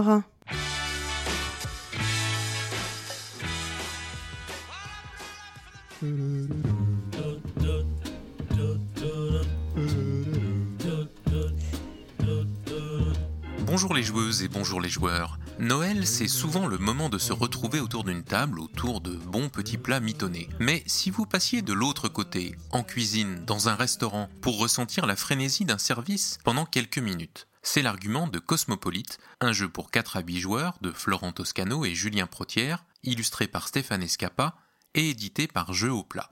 Oui, mais voilà, ce restaurant est un peu particulier car il prétend servir à ses clients des plats du monde entier que les clients en question pourront d'ailleurs commander dans leur langue natale et le moins que l'on puisse dire, c'est que les personnes attablées parlent des langues peu communes. Quand vous faites une partie de Cosmopolite, l'un d'entre vous joue le rôle de la serveuse qui, armée de son téléphone ou de sa tablette et de l'application dédiée, va de table en table prendre les commandes qu'elle seule pourra entendre dans son casque. Elle devra alors annoncer au reste de la brigade le numéro de la table et répéter au mieux le nom du plat, le maître d'hôtel essayant de noter la commande sur son calepin afin de gérer le coup de feu de la manière la plus efficace. Un véritable coup de feu, oui, car vous n'aurez que 6 minutes, montre en main, pour servir, correctement, un maximum de clients. Dans Cosmopolite, on joue tous ensemble et l'équipe de cuistots, chacun en charge d'une région du monde, devra faire de son mieux pour identifier sur le menu le plat demandé et donc identifier la langue et aussi retrouver l'ingrédient principal correspondant dans les piles de cartes qui représentent le garde-manger. Le tout pour fournir à la serveuse dans les plus brefs délais le plat demandé que celle-ci devra faire valider par le client. Attention aux erreurs, car les clients mécontents vous coûteront des points sur votre score final. Cosmopolite, c'est un jeu coopératif qui vous fera ressentir en quelques minutes la frénésie d'un service de restauration et vous obligera donc à soigner la communication entre vous. Mais c'est aussi un jeu conçu en collaboration avec le laboratoire de dynamique du langage de l'Université de Lyon pour mettre en valeur ces langues dont certaines sont en voie de disparition.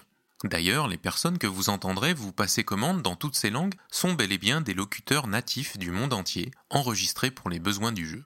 Hormis la règle du jeu, d'ailleurs très facile d'accès, vous trouverez dans la boîte un livret didactique qui vous expliquera tous les dessous de la démarche si vous êtes curieux. Mais pas d'inquiétude, si l'aspect linguistique ne vous intéresse pas plus que cela, Cosmopolite reste avant tout un jeu absolument addictif, avec des vrais morceaux de soupe au bœuf dedans, dont une seule partie si courte ne saura vous contenter. Une fois un niveau réussi, vous voudrez passer au suivant qui vous demandera de servir de plus en plus de tables dans toujours plus de langues différentes, mais toujours dans le même temps imparti. La serveuse, aux commandes de l'application mobile, a certes un des rôles les plus actifs, mais ne croyez pas que le maître d'hôtel et les cuistots se tournent les pouces pendant ce temps-là. Il faudra de la coordination et beaucoup, beaucoup se parler et s'écouter. À propos de cette application mobile, elle joue parfaitement son rôle et se révèle très simple à prendre en main. Si vous êtes un peu réfractaire aux jeux hybrides, je vous conseille malgré tout de mettre vos a priori de côté le temps d'essayer ce bel objet ludique qu'est Cosmopolite. Et si vous jouez avec des enfants, je ne doute pas un seul instant que le fait qu'il y ait un téléphone sur la table participera à leur envie de jouer avec vous, ce que je ne peux que vous recommander dès qu'ils ont 9 ou 10 ans le jeu est propice à certains moments d'incompréhension absolument cocasses, tant notre oreille occidentale a peu l'habitude de ces langues. Dorowet. Bahoudi. Hokey pokey. Bastambela. Amanzardine. Mokapatawa soroko. Samgetang. Et plus qu'il La trempiche. Bref, vous l'aurez compris, Cosmopolite est très haut dans le top de mes jeux préférés de cette année 2020 et je vous le conseille sans réserve. Pour achever de vous convaincre, j'ajouterai que c'est un jeu extrêmement accessible même à des personnes peu habituées aux jeux de société et aussi que le jeu est éco-responsable, fabriqué en France comme d'habitude avec jeu au plat. Voilà pour ma petite recommandation personnelle spéciale Noël. Cosmopolite, c'est donc un jeu pour 4 à 8 joueurs à partir de 10 ans, un jeu de Julien Protière et Florent Toscano, illustré par Stéphane Escapa et édité par Jeu au plat. Vous le trouverez par exemple chez notre partenaire La Caverne du Gobelin au prix de 22,90€. Bonne fête de fin d'année à toutes et tous et jouez bien.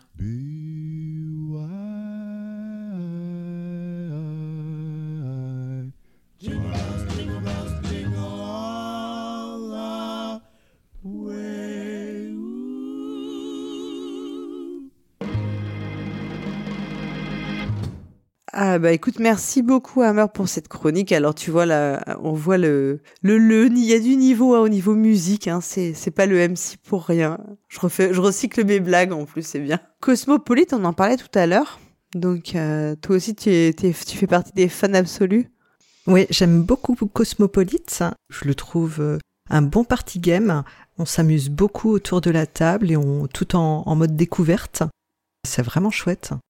Y as joué aussi, ouais. Ouais, ouais, moi aussi, je l'ai. Bon, la difficulté qu'on a, c'est que euh, je- on est que trois parce que bah, ma fille est trop petite pour faire aucun, enfin, peut faire aucun des rôles actuellement.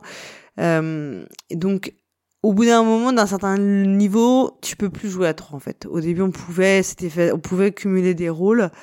Euh, à trois, ça devient vraiment, euh, vraiment compliqué. Euh, quand on va aller à un certain, niveau, donc on l'a un petit peu euh, mis de côté pour le ressortir euh, euh, quand elle sera un peu plus grande et que ce sera euh, jouable avec elle. Moi, je trouve le l'appli ultra bien faite et le, le côté en fait, euh, j'étais un peu dubitative en fait sur l'écoute au début et en fait ça fonctionne super bien quoi. T'es vraiment et t'arrives à avoir ce côté, tu dis aux autres, il y en a un et le rôle de celui qui prend les, les tables, il est hyper important parce que c'est lui qui va tout cadrer en fait. Enfin, je trouve que tous les rôles sont hyper importants. Enfin, c'est euh, le, le jeu est vraiment bien pensé quoi. Ah, il est très bien pensé. Et je sais pas si tu as entendu, mais ils en parlaient en fait dans la vidéo qui présente la construction du jeu. Il y aura Mhm. certainement une extension, puisqu'ils ont enregistré beaucoup plus de langues que ce qu'il n'y a dans le, dans le jeu actuel. D'accord. Mais je je savais pas s'ils envisagent de faire une euh, d'autres d'autres cartes ou si c'est euh... Mais là, il parlait en fait de peut-être rajouter des boissons. ah bah s'il y a de l'alcool tout de suite tu m'intéresses. ah là, les bo- alors là je pense que je- en plus il faudrait absolument faire la dégustation en même temps que tu joues au jeu c'est pas possible. Mais euh, voilà, mais je trouve que c'est un excellent jeu pour Noël parce que finalement tu tu manges, hop, tu sers des plats et euh, et puis t'as quelques t'as quelques petits noms de plats qui te resteront euh, en tête parce que alors on continue avec euh, alors là c'est une recommandation un peu plus euh, qui sort un petit peu de la comment de la ligne droite des jeux de société puisqu'on va parler un petit peu de jeux de rôle avec Timan et donc on va l'écouter.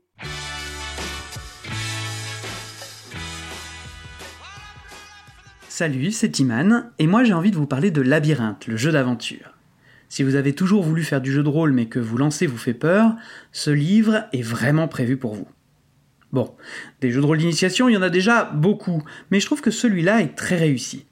Les règles sont simples, lorsqu'il y a une action complexe ou dangereuse, on lance un dé à six faces et on tente de dépasser la difficulté annoncée. Si elle est de 3 par exemple, je dois faire 3 ou plus sur mon dé. Si notre personnage possède une qualité ou un objet qui peut l'aider dans sa tâche, on lance 2 dés et on garde le meilleur résultat. Si par contre il a un défaut qui va le gêner dans son action, s'il faut par exemple parlementer avec le roi des gobelins et que notre personnage est, timide, on lancera 2 dés et on gardera le plus mauvais résultat. À côté de ça, le jeu prend les joueurs par la main, et surtout le meneur. C'est vrai que le rôle de meneur, ou de roi des gobelins comme on l'appelle dans le livre, est la tâche la plus difficile, mais ici tout est fait pour la lui simplifier. Le ton est bienveillant, sans prise de tête, les conseils sont judicieux, d'ailleurs j'adore le premier, détendez-vous. Et en plus, la création des scènes qui feront l'aventure est guidée pas à pas. Si c'est vrai que le jeu est très cadré, ce qui déplaira peut-être aux rôlistes aguerris, les auteurs, Belminton et Jack Kizar, n'oublient pas qu'un livre de jeu de rôle, c'est avant tout une boîte à outils, et laissent des pistes d'évolution une fois que joueurs et meneurs seront suffisamment aguerris. Au niveau du contexte, le jeu vous fait jouer dans l'univers du film Labyrinthe de Jim Henson avec David Bowie et la jeune Jennifer Connelly. Ça peut paraître étrange de faire un jeu de rôle sur un film de 1986, mais ça marche très bien en vérité. À mon sens, le film n'a pas tant vieilli et je pense que son univers de contes de fées fera encore mouche, notamment auprès d'un jeune public. Car à mon sens, le meilleur usage qu'on puisse faire de ce jeu est de le proposer dans un cadre familial. Regardez le film avec vos enfants, puis jouez avec eux leur propre découverte du labyrinthe. Bon, j'avoue, le livre est un peu cher, il est à 40 euros, et on aurait bien aimé un prix un peu plus léger et se passer des dégravés, même s'ils sont très jolis. En plus, en tant que rôliste, j'aurais bien aimé plus d'éléments d'univers originaux pour m'inspirer de nouvelles aventures, mais tout ça c'est du chipotage. En fait, il est parfaitement adapté au public qu'il vise. Et c'est pour ça que je vous le recommande.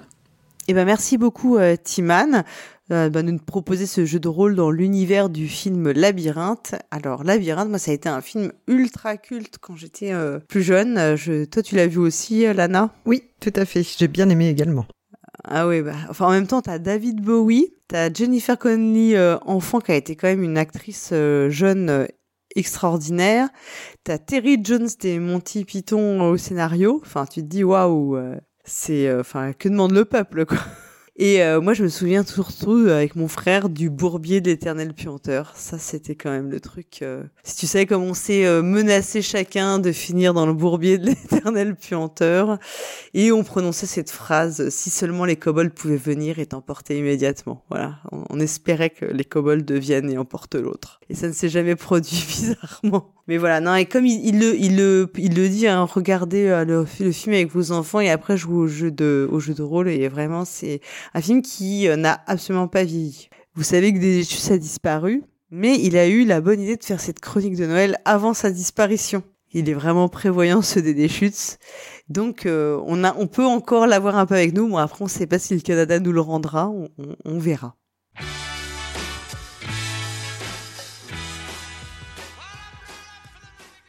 Salut les complotistes.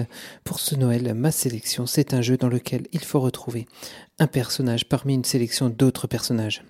Vous avez l'habitude de repérer les reptiliens, ça va vous plaire à coup sûr. Ce jeu, c'est Similo. Comme dans vos soirées occultes, dans ce jeu, un maître de cérémonie, c'est celui avec la toge rouge, doit faire deviner un personnage aux autres, ceux en toge noire. Pour ce faire, à chaque tour, il va présenter une carte et indiquer si cette dernière a un point commun ou une différence avec le personnage à trouver. Et le groupe doit donc choisir d'éliminer d'abord une, puis deux, puis trois, puis quatre, pour au bout de cinq tours n'avoir plus qu'une seule carte. On retrouve dans ce jeu de communication un feeling de codenames en coopératif. Et comme c'est en coopératif, tout le monde a une chance de donner une proposition qui mènera à la victoire ou à la défaite, mais ça, je ne vous le souhaite pas. Il faudra trouver ce que le, maître de, de cérémonie veut vous faire comprendre comme, euh, comme un mystérium un petit peu. A-t-il posé Jeanne d'Arc pour me faire comprendre que le personnage à trouver est une femme? Ou pour me dire que c'est un personnage qui s'est illustré par ses faits d'armes? Ou parce que le personnage a aussi un, un chapeau ou un home Plein de façons de penser pour autant de joueurs. À vous de trouver la bonne. Le jeu existe en plusieurs déclinaisons. Une version histoire, pour euh, les intellos ou ceux qui veulent faire croire qu'ils sont intellos. Une version euh, mythe, si les statues de nus des dieux de l'Antiquité euh, sont votre grande passion. et une version conte pour jouer un peu plus en famille. Il est même possible de mélanger les boîtes. On peut par exemple faire trouver des personnages historiques en utilisant comme indice les personnages du jeu Similo Conte. Bah oui, le point commun entre Pinocchio et nos politiques est vite trouvé. Et si jouer avec euh, des humains, enfin des humains, pas, pas je parle pas des autres joueurs, hein, mais de, des personnages à faire trouver, euh, pour jouer, il faut quand même mieux jouer avec des humains. Évitez de jouer avec des reptiliens, ils trichent beaucoup trop. Donc si vous ne voulez pas jouer avec des personnages humains, le jeu est maintenant décliné avec des animaux. Parce que aussi, euh, parce que les enfants ne, ne, connaissent pas la carrière de Gengis Khan, même s'il reconstitue euh, parfois les scènes de, pillage euh, dans la cuisine. Voilà donc ma recommandation euh, de ce Noël Similo, que je sous-titrerai Trouver le reptilien. Il vous reste juste à choisir la boîte parmi les cinq, ou de prendre les cinq. Alors Similo, c'est un jeu de Martino Chiachira, Jalma Rache, Pierre-Luca Zizi, illustré par Nayad et édité par Gigamic. Il se joue à partir de 7 ans, de 2 à 8 joueurs. On peut jouer à plus, mais il faut bien pouvoir voir toutes les cartes. Les parties durent environ 10 minutes et il est à 11,90€ chez notre partenaire la Caverne du Gobelin. Il ne reste plus pour moi qu'à vous souhaiter de, joyeuses fêtes de fin d'année et surtout, jouez bien. Donc merci beaucoup Dédé Schutz. Alors euh, je veux pas balancer, euh, mais euh, faire Similo alors que c'était moi ma dernière chronique de joueur né de la saison 10, c'est un peu coquin ça, hein, franchement. Est-ce que tu crois que je dois lui en vouloir, euh, Lana? Non, c'est qu'il a bien suivi ta recommandation. Ouais, en plus je crois que il a, c'est un peu, je lui avais un peu ven- survendu le jeu, donc je, je vois que c'est bon, il avait bien aimé finalement. Ouais, c'est vrai qu'il est sympathique comme jeu. Et avec des Ouais, qui a- enfants. toi, t'as, ouais, t'as bien, t'as bien aimé aussi, toi? Ouais, j'ai joué avec l'un de mes fils, qui est plutôt grand, hein. Mais je crois que j'ai écouté également tes recommandations et j'ai vraiment voulu l'essayer. Et euh, une jolie surprise, on avait essayé celui des contes Mhm. et on s'est mis vite mis dedans. C'est pas forcément quelque chose que je pourrais ressortir facilement parce que vraiment j'ai des, moi j'ai des grands enfants. Mm. C'est beau, c'est bien fait, c'est malin, en effet. Ouais, voilà, moi je trouve ça tourne très bien. C'est une petite boîte, tu peux l'emmener très facilement avec toi. Ça se joue avec tout public. euh, C'est, je pense que ça, ça, ça marche bien, quoi. Très familial et accessible, absolument. La prochaine chronique, c'est celle d'une podcasteuse émérite. Elle porte le nom d'une petite sorcière, mais c'est notre fée de proxy jeu. On écoute la recommandation de Paul Gara.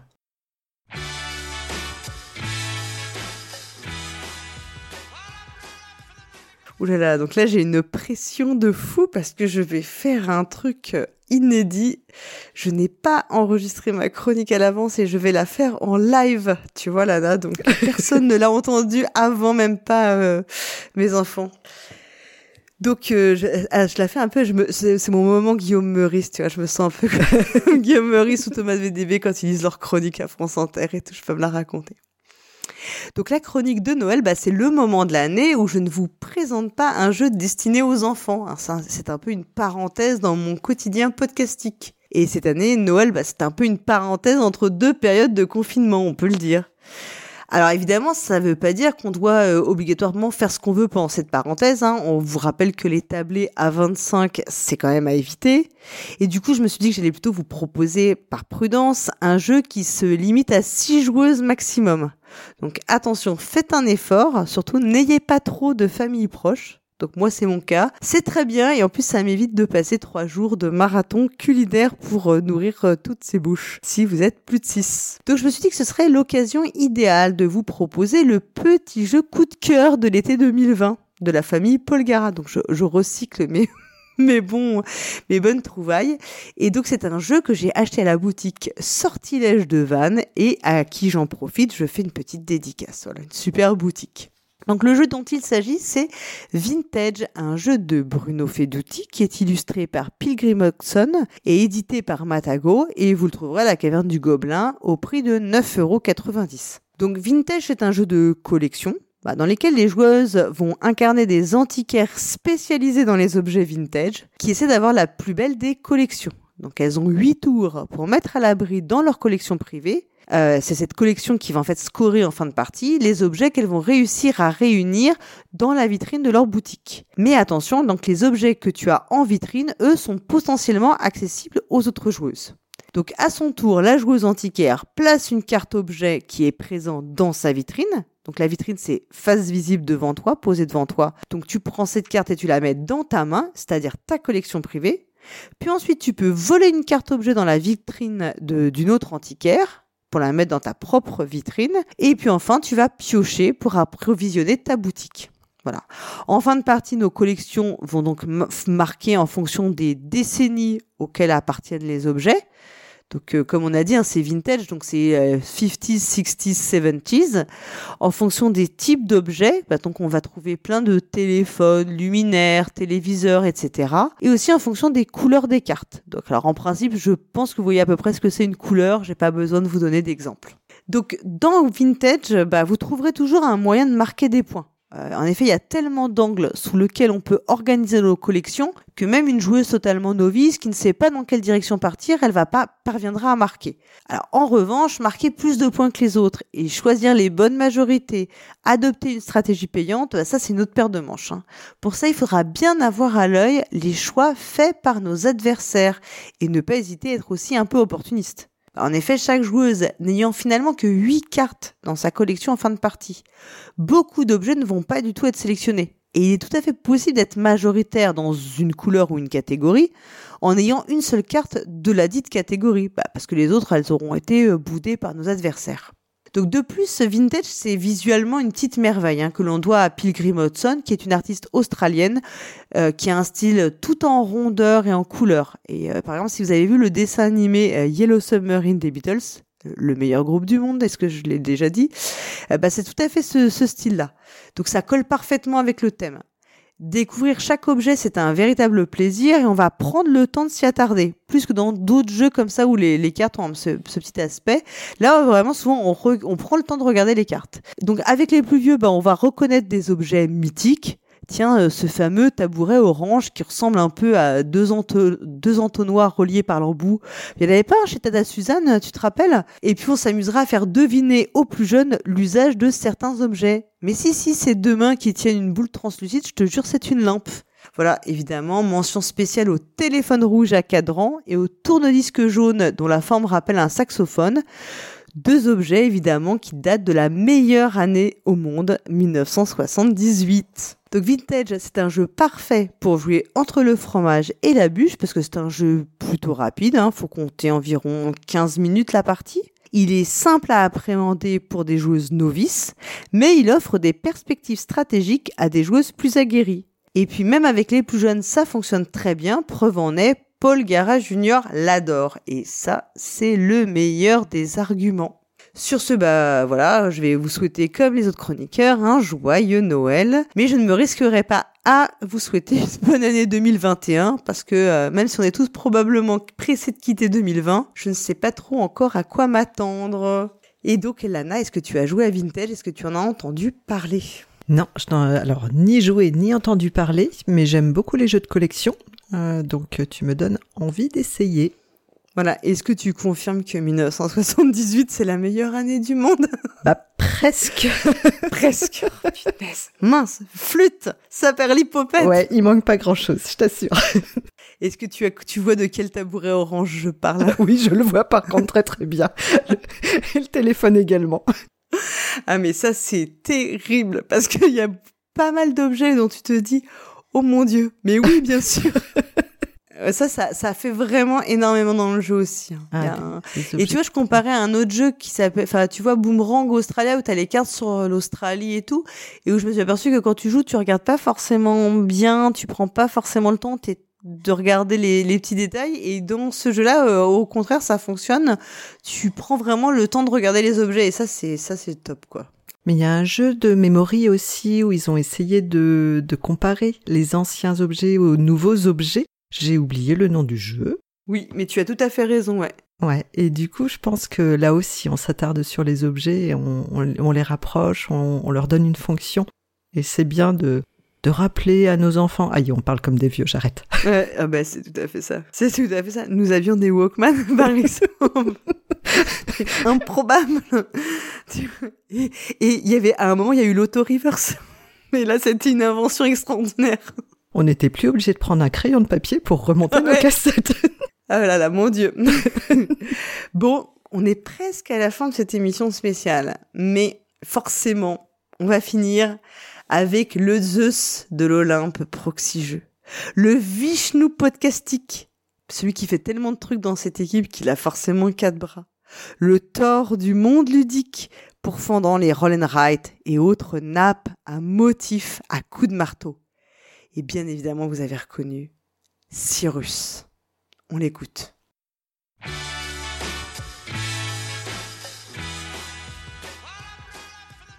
Bonjour les joueuses, bonjour les joueurs. Pour cet épisode spécial de recommandations pour les fêtes de fin d'année, j'ai choisi un jeu tout terrain. Un jeu coopératif qu'on qualifiera plutôt d'ambiance à défaut d'un terme plus adapté qui soit rentré dans le langage courant des joueurs. En tout cas, c'est un jeu de communication qui se joue certes à partir de 12 ans d'après la boîte, mais qui vous permettra en réalité d'inclure des enfants plus jeunes à la table. Ce jeu nous vient du Québec, mais son auteur n'en est pas moins français. Vous aurez peut-être deviné le jeu qui se cache derrière ces critères. Je vais donc vous parler de Masterworld.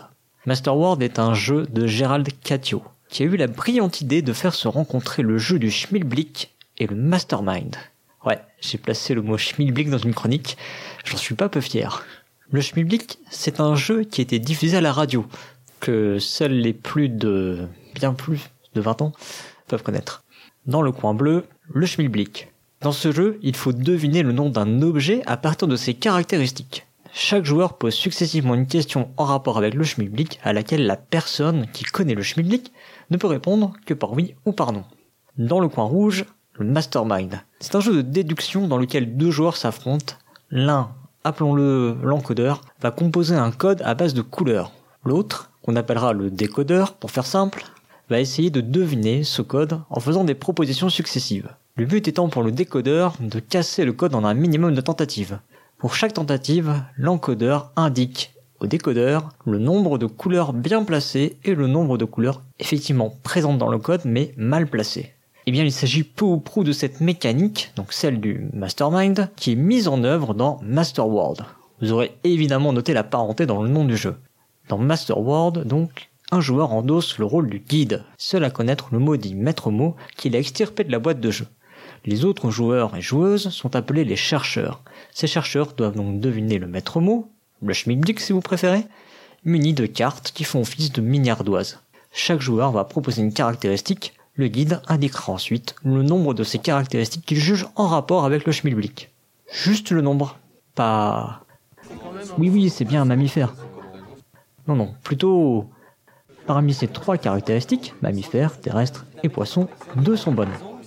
Les chercheurs ont 7 manches pour énoncer des caractéristiques afin de faire avancer le schmilblick, au milieu desquelles ils pourront faire un maximum de 3 propositions, sous peine d'une terrible défaite collective. Évidemment, je vous ai passé quelques détails de règles qui auront leur importance en jeu.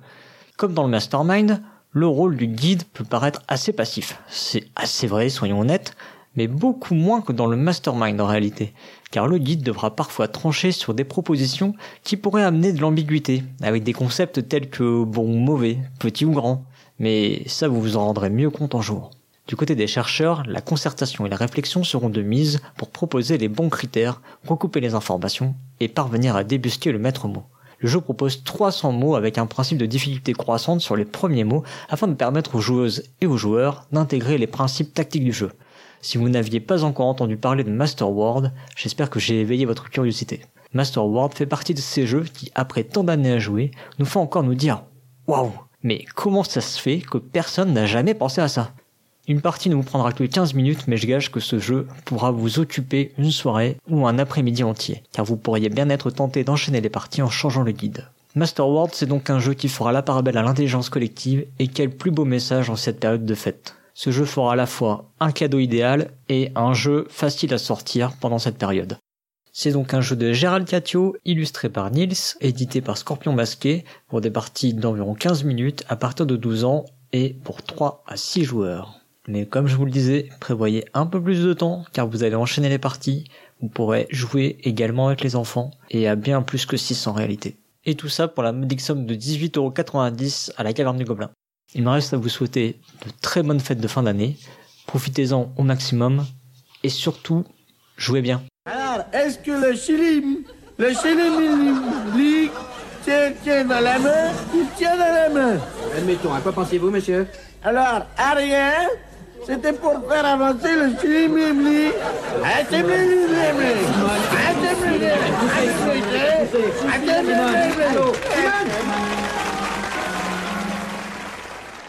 Eh bien, merci beaucoup Cyrus qui nous, euh, bah, qui nous fait découvrir le schmilblick parce que nous on connaît pas en fait.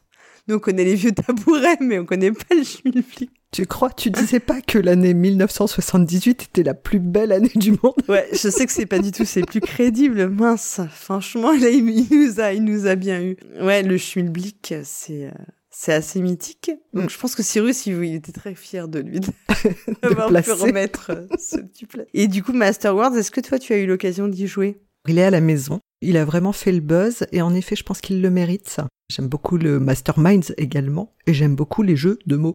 L'association des deux, c'est la super Mm. idée. Euh, vraiment, ça fonctionne très très bien. Et c'est tellement accessible à tous, autant mamie que qu'un enfant, que vraiment, oui, c'est quelque chose auquel on jouera d'ailleurs à Noël. Nous, on l'avait découvert euh, à Cannes, euh, en, bah, voilà, cette année.